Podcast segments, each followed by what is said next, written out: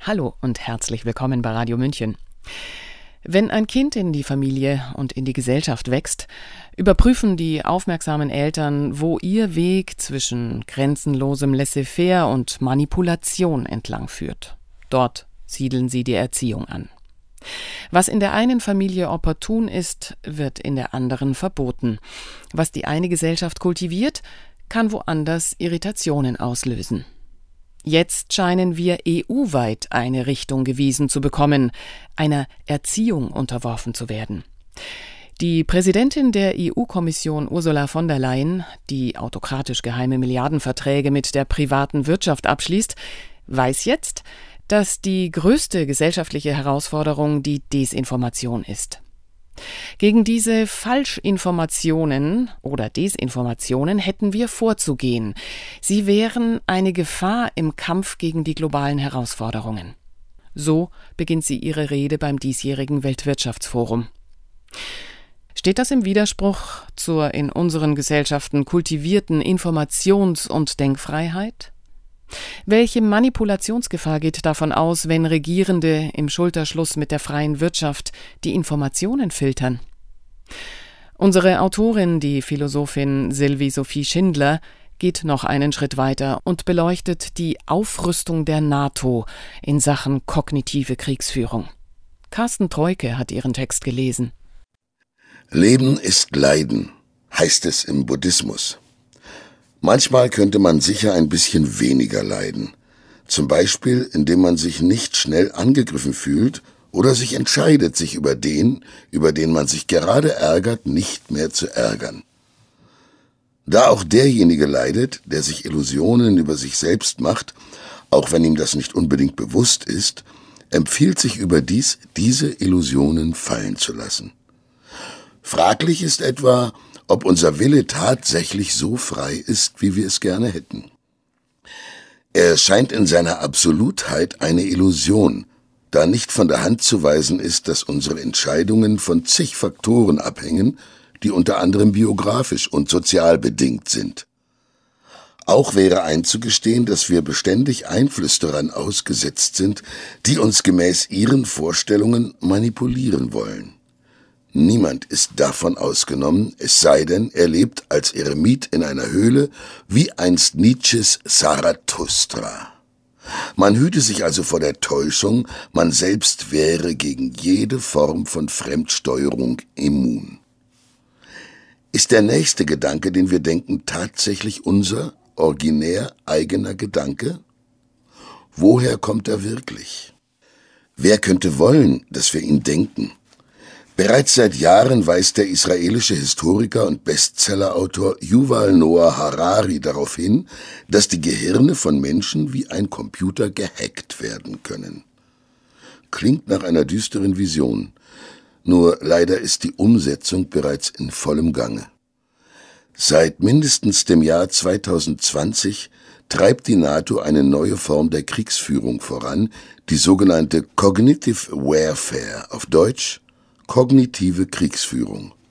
Sie gilt als die fortschrittlichste Form der Manipulation und könnte laut Propagandaforscher Jonas Tögel das fehlende Element sein, das den Übergang vom militärischen Sieg auf dem Schlachtfeld zum dauerhaften politischen Erfolg ermöglicht. Denn nur wer die Human Domain beherrsche, also die menschliche Sphäre, könne einen endgültigen und vollständigen Sieg erringen. Anders gesagt, der Mensch selbst wird zum Einsatzgebiet. Damit entsteht ein möglicher sechster Kriegsschauplatz. Zu den bisherigen zählen Wasser, Land, Luft, hinzu kommen seit dem Jahr 2016 das Internet und seit 2019 der Weltraum. Dass der Mensch mit seinen Gefühlen und Gedanken einen hohen Stellenwert hat, zeigen die längst geführten Informationskriege.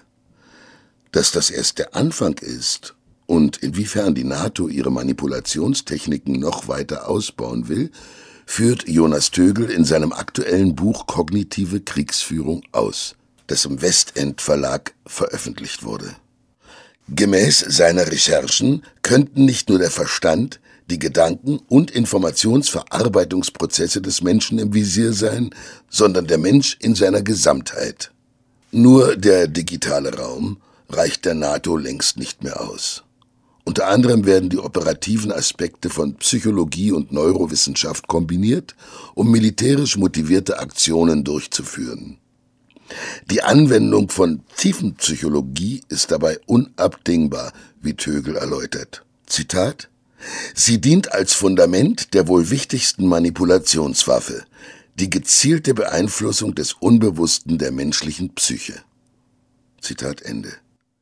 Wesentlich sei außerdem über die Schwachstellen bestimmter Bevölkerungsgruppen und auch Einzelner ganz genau Bescheid zu wissen.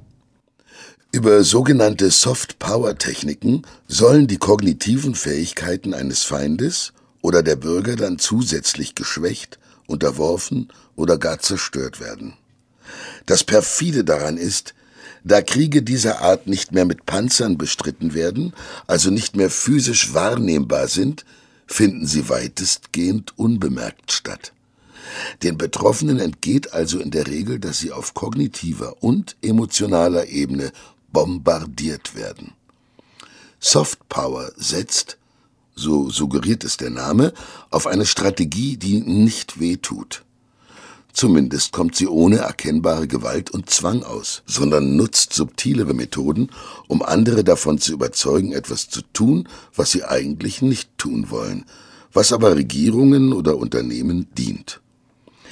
Dass sich jemand dagegen wehrt, ist eher unwahrscheinlich, denn wieso sollte einer, der überhaupt nicht merkt, dass er manipuliert wird, dagegen aufbegehren? Auch das macht die unmerkliche Steuerung so effektiv. Anders als bei Hard-Power-Techniken. Sie erzeugen bei den meisten Menschen Widerstand, da sie auf deutlich wahrnehmbarer Gewalt basieren.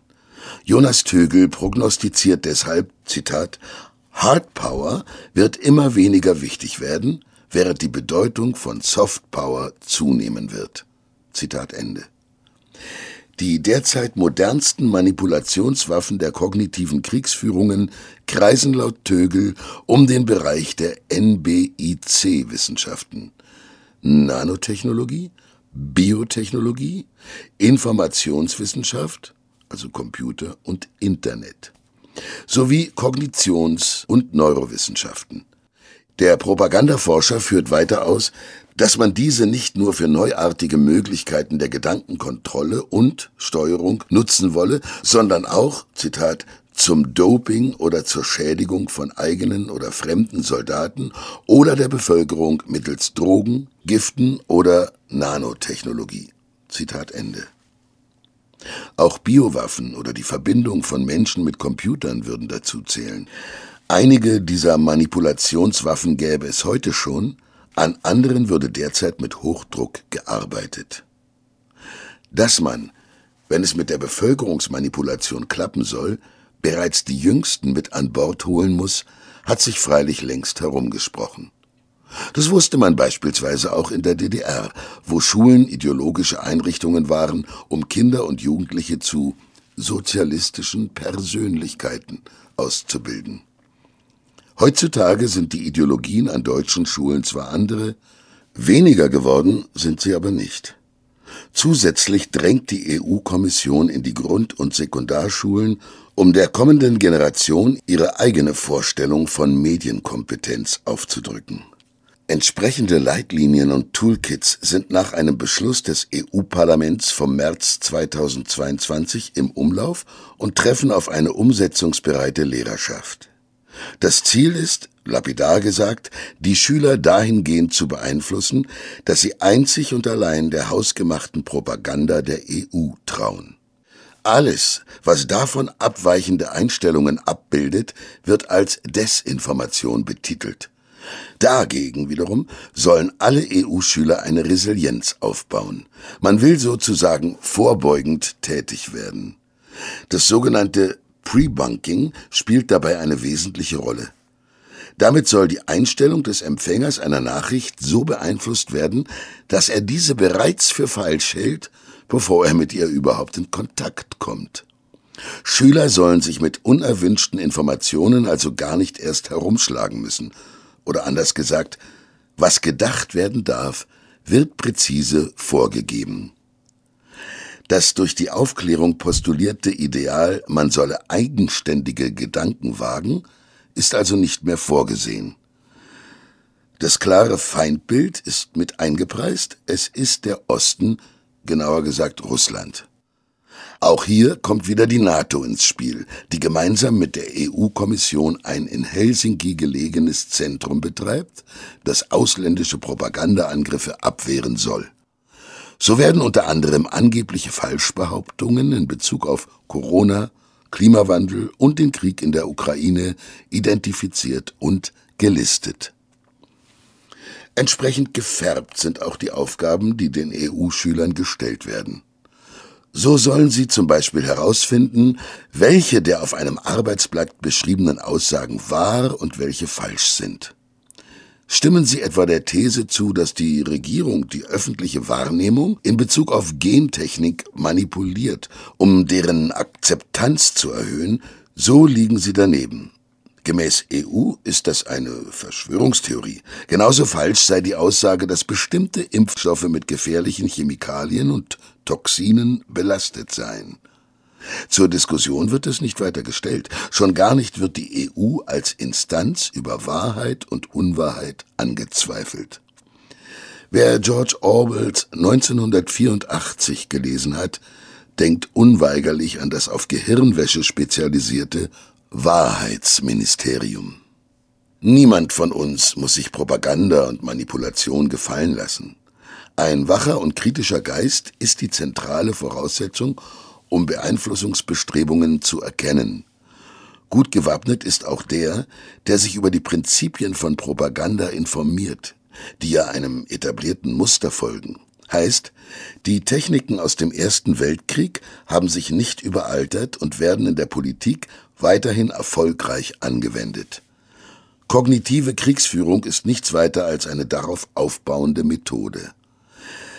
Wenn man weiß, wie sie funktioniert, kann man sich vielleicht nicht vollständig, aber besser vor ihr schützen und sie somit ein Stück weit neutralisieren. In einer idealen Welt, in der man frei denkende und unmanipulierbare Menschen mag, stünde das in allen Schulen auf dem Lehrplan. Jonas Tögel verweist unter anderem auf die Lenkung der Aufmerksamkeit als wichtige Manipulationswaffe. Im Krieg werden zum Beispiel feindliche Kriegsverbrechen besonders herausgestellt, eigene Verbrechen bleiben möglichst unerwähnt.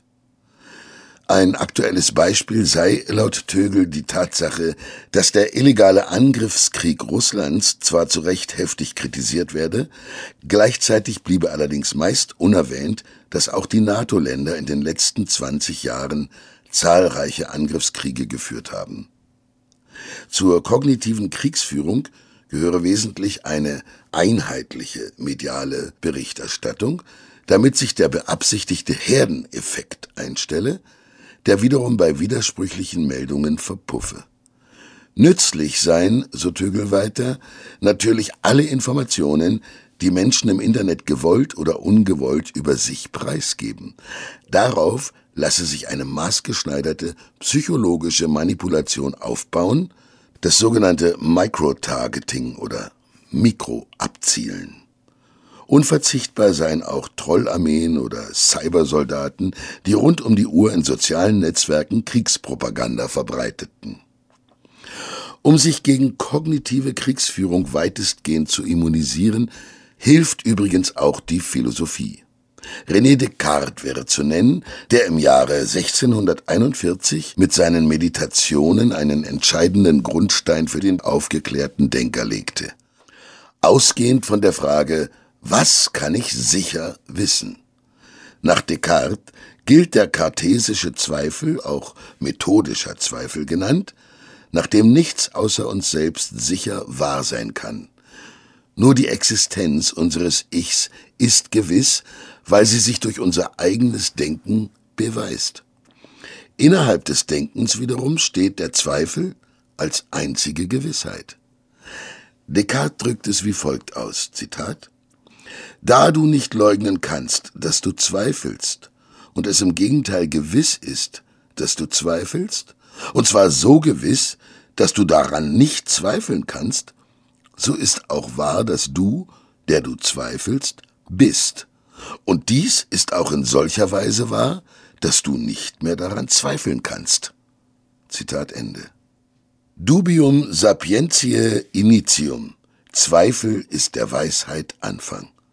Das dürfte niemanden, der uns als Freidenkende ausschalten will, gefallen. Gerade darum. Sie hörten Der manipulierte Mensch als Ideal der NATO. Geschrieben von der Philosophin und Autorin Sylvie Sophie Schindler, Sprecher Carsten Treuke. Mein Name ist Eva Schmidt. Bleiben wir wach. Ich wünsche einen angenehmen Tag und Abend. Ciao. Servus.